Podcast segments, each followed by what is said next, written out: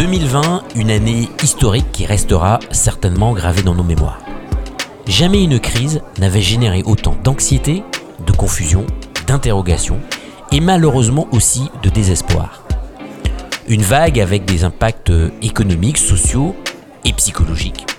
Et après la pluie, certainement le beau temps.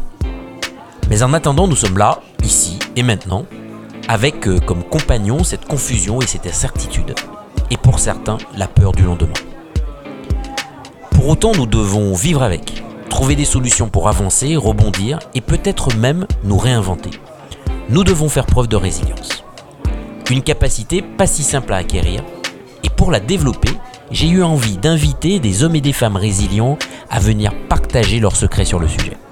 Je suis Stéphane Corridon et c'est sur un ton léger et décomplexé que je vous invite à mon podcast Groove en résilience.